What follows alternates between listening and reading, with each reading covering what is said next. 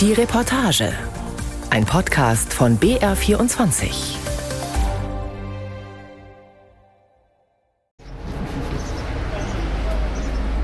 Quand je suis arrivé ici, ce que j'ai remarqué est très très différent de chez nous.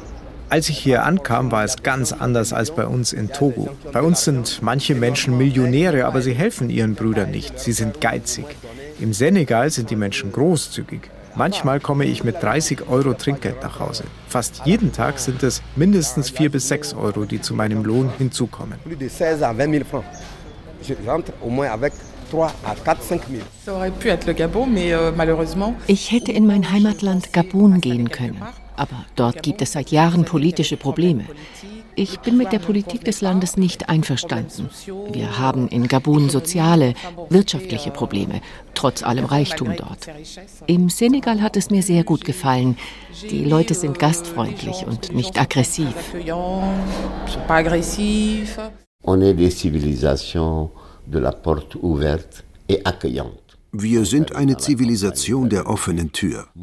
Weniger in der Stadt, wo das Leben teuer und komplizierter ist. Aber überall auf dem Land empfängt man Fremde, lädt sie zum Essen ein, sagt Guten Tag. In welchem europäischen Land hast du das? Nirgends. Dans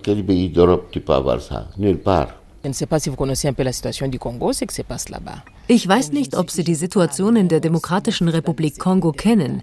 Ich sagte, ich kann meinen Sohn nicht in völliger Unsicherheit aufwachsen lassen. Es braucht ein Land mit Stabilität, wo es ruhig ist und wo er in Ruhe herumlaufen kann. Er lebt hier nun in Freiheit.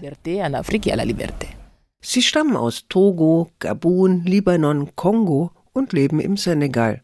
Anders als die meisten Leute in Europa meinen, findet 80 Prozent aller afrikanischen Migration innerhalb Afrikas statt. Nur ein Prozent wandert auf andere Kontinente aus. Afrika stellt weltweit nur 14 Prozent der Migranten. Senegal ist also auch ein Einwanderungsland. Hier tummeln sich Afrikaner aus Nigeria, Niger, aus der Elfenbeinküste, Mali, Guinea oder Mauretanien. Die Westafrikaner machen die Hälfte der Migranten in Senegal aus. In den Straßen der Wirtschaftszentren Dakar, Thiès oder Mbour sind die Ausländer sehr präsent. Fliegende Händler aus Guinea verkaufen Sandwiches und Obst. Frauen aus Mali bieten ihre Stoffe an. Daneben gibt es kulinarische Spezialitäten der Elfenbeinküste oder Kameruns. Vor einem Bäckerladen an einer belebten Kreuzung winkt Adolf Songoy die Fahrzeuge auf den Parkplatz, hilft beim Ausparken an einer Stelle, an der Bodenschwellen und haltende Sammeltaxen für Chaos und Staus sorgen. Der bald 50-jährige Mann ist erst seit drei Monaten im Senegal. Er ließ Frau und vier Kinder in Togo zurück. Da er eine militärische Ausbildung vorweisen kann, fand er schnell Arbeit als Sicherheitsagent in einer senegalesischen Firma. Je suis à 115 000 francs ici. Hier bekomme ich rund 160 Euro im Monat. In Togo bekäme ich viermal weniger. Und die Kunden geben mir Trinkgeld. Deshalb geht es mir hier ehrlich gut. Songoy lobt die Gastfreundschaft der Senegalesen in höchsten Tönen, fügt dann lächelnd hinzu, Ce que je fais ici comme travail, je sais qu'il y aura la majorité des Sénégalais qui ne vont pas accepter faire. Meine Arbeit hier würde nicht die Hälfte der Senegalesen machen.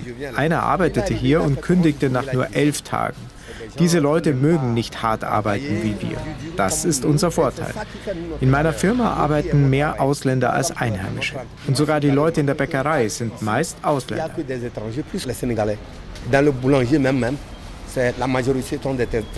Der Togolese plant, fünf Jahre zu bleiben. Einmal im Jahr will er nach Hause zu seiner Familie fahren, seine Felder bestellen und Hühner züchten mit dem Geld, das er in Senegal verdient hat. Im senegalesischen Nationalbewusstsein wird Zuwanderung als etwas Positives wahrgenommen. Bereits der erste Präsident des Landes, Leopold Sedar Senghor, war ein Theoretiker des Panafrikanismus, welcher die Einheit aller Afrikaner propagierte. Mitglieder der Westafrikanischen Wirtschaftsunion ECOWAS können seit 1979 frei einreisen und sich niederlassen. Und im informellen Sektor ist die Zahl der Ausländer kaum zu kontrollieren. Statistiken sind daher wenig aussagekräftig. Laut Bericht des Nationalen Demografieinstituts von 2018 reisen mehr Menschen ein, als das Land verlassen. Rund 150.000 Westafrikaner sollen in Senegal leben, daneben auch Libanesen, Türken und Marokkaner. Unter den Ausländern sind auch Spanier, Franzosen und andere Europäer. Sogar US-Amerikaner haben in Senegal eine neue Heimat gefunden. Über ihre Botschaften registriert sind außerdem unter anderem 500 Südafrikaner, 200 Japaner und 6000 Spanier. Auch mehrere hundert Deutsche zählen dazu. Die Nationale Agentur für Demografie zählt zudem rund 15.000 Flüchtlinge aus afrikanischen Ländern, die mittlerweile in Senegal leben. Das Aufenthaltsrecht wird wenig restriktiv angewendet. Wer länger als drei Monate im Land bleibt, braucht eine Aufenthaltskarte. Je nach Gemeinde sind Polizei, Präfektur oder das Ausländeramt dafür zuständig.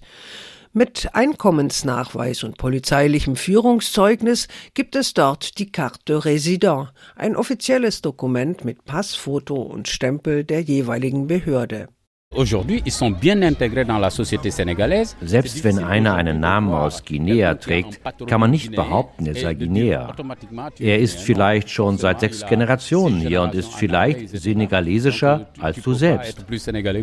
So beschreibt Amadou Diouf, Fernsehkommentator und Direktor der Nachrichtenagentur ANN, die stärkste ausländische Community in Senegal. Die Einwanderer aus dem benachbarten Guinea sind für ihre erfolgreiche Integration bekannt. Viele beginnen ihre Geschäftskarriere mit Rikschas, auf denen sie Waren transportieren. Jahre später besitzen einige von ihnen ein großes Geschäft oder werden Immobilienbesitzer.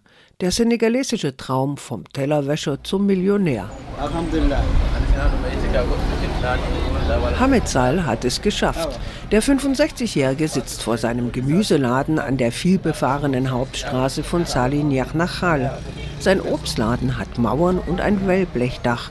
Im Vergleich zu den einfachen Ständen ist das gehobener Standard.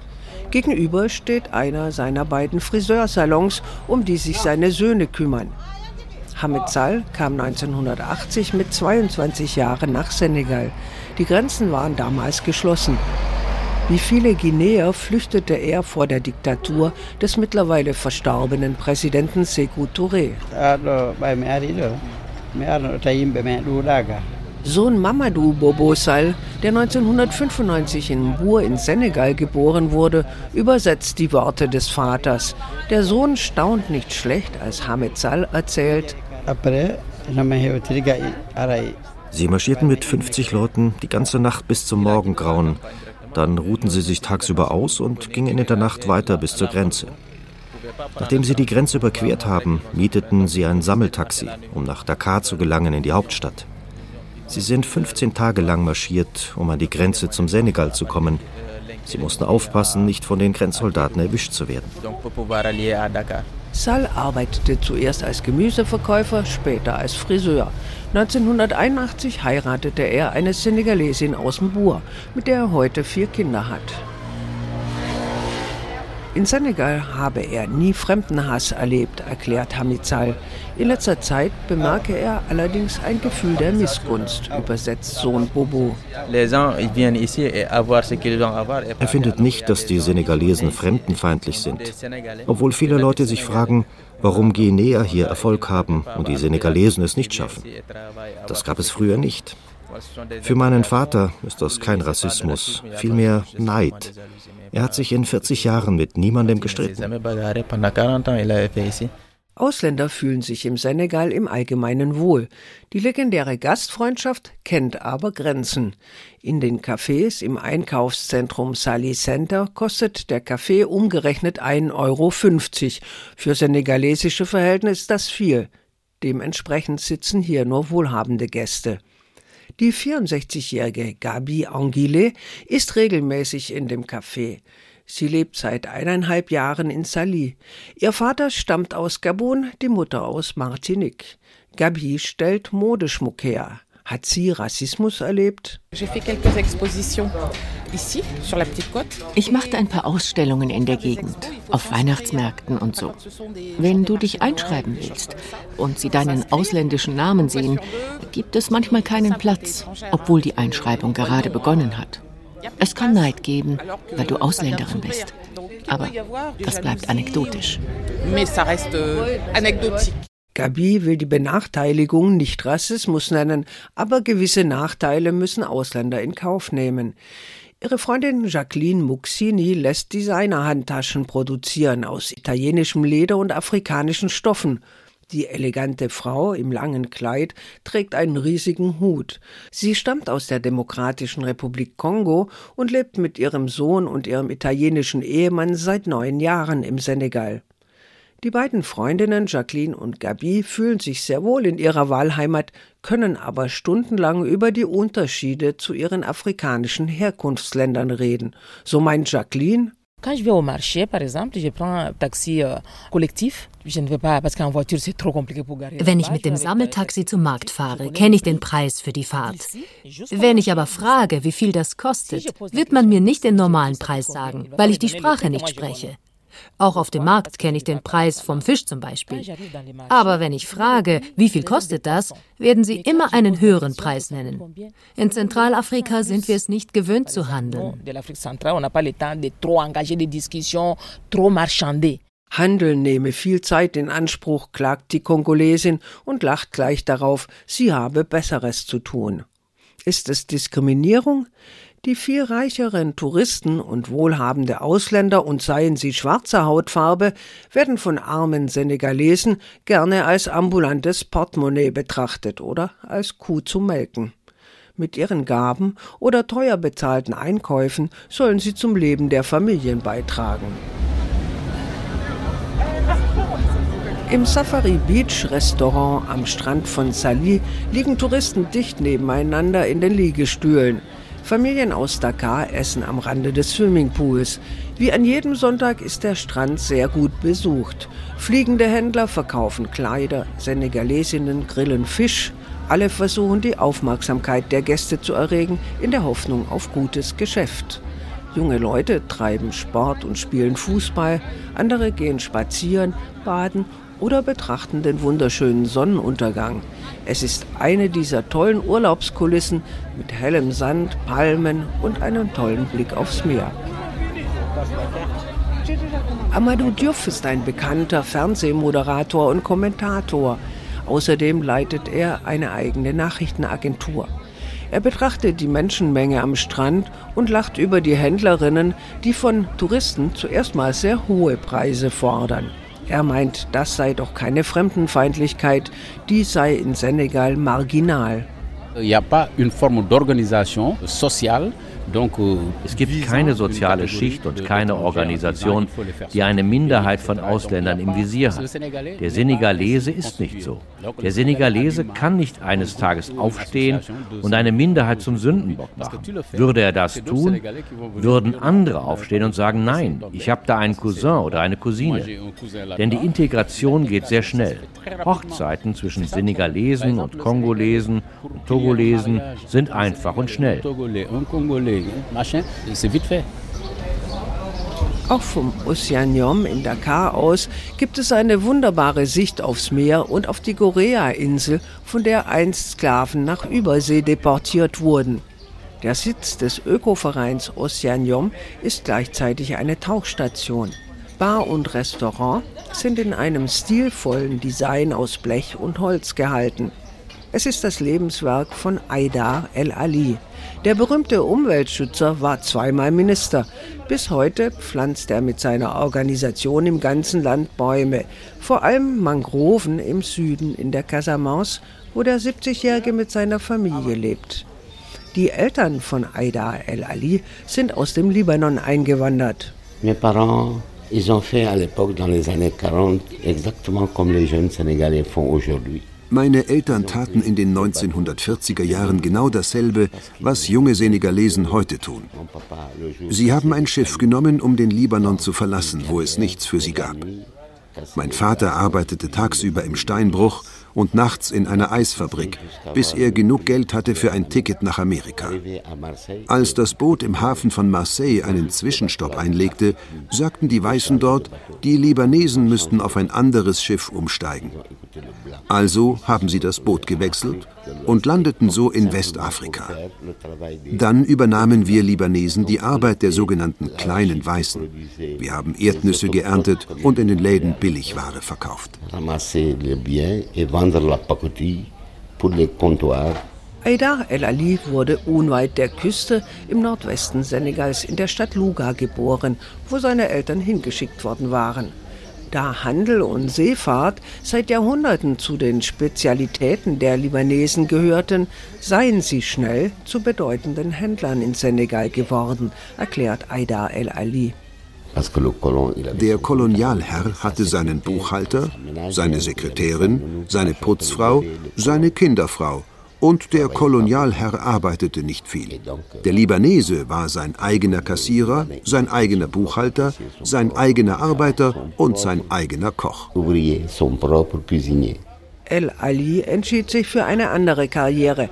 Als Umweltschützer bezeichnet er sich gerne als weißen Grünen in einem schwarzen Land.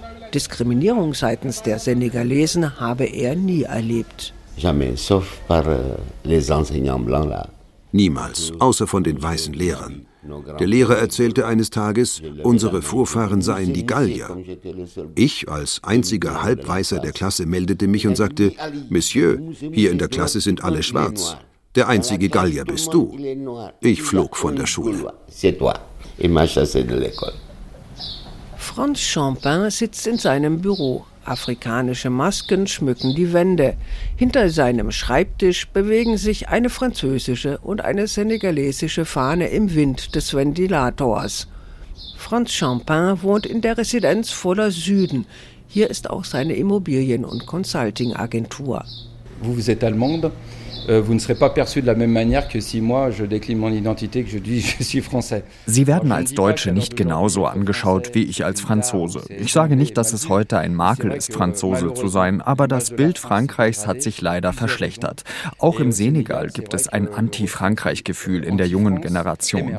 Dafür gibt es mehrere Gründe. Die Kolonialvergangenheit, Massaker nach dem Zweiten Weltkrieg, die Währung, die in der Nähe von Paris gedruckt wird, die militärische Präsenz in Dakar, All das verschlechtert das Image von Frankreich.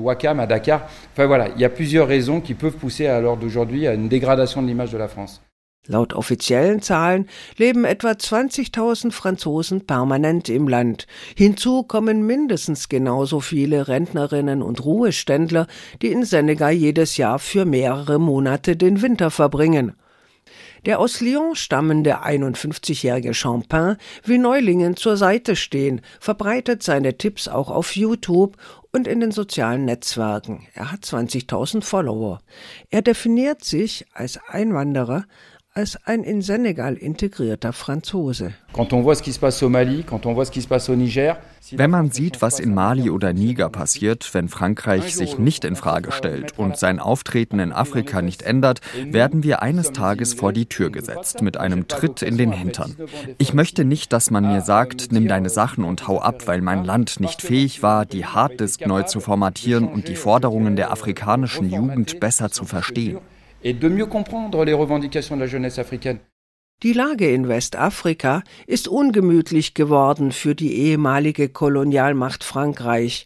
Militärhunden in Niger, Mali und Burkina Faso haben die Franzosen aus dem Land geworfen. Bei Demonstrationen und Ausschreitungen in Senegal werden in den letzten Jahren immer häufiger französische Firmen, Supermarktketten oder Tankstellen angegriffen. France dégage.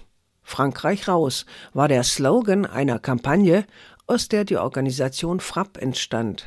Suleiman Gay ist im Vorstand dieser Front für eine antiimperialistische und panafrikanische Revolution. Der 31-Jährige, der im weißen Kaftan zum Interview gekommen ist, spricht von einem Missverständnis. Der ehemalige französische Botschafter sagte, die Redewendung Frankreich hau ab dürfe in Senegal nicht existieren, weil es in Frankreich nicht vorstellbar ist, dass es eine Bewegung gibt, die Senegal hau ab heißt. Wir sagten, Herr Botschafter, tut uns leid, aber Senegal kontrolliert nicht die Währung Frankreichs. Senegal kontrolliert nicht 40 Prozent der französischen Wirtschaft. Senegal hat keine 12.000 Soldaten in Frankreich stationiert. Institutioniert. Frankreich hat diese Stellung in Senegal. und gegen dieses Frankreich wenden wir uns. Der Diskurs ist sehr hart gegen Frankreich und die Regierung, aber keinesfalls gegen das französische Volk.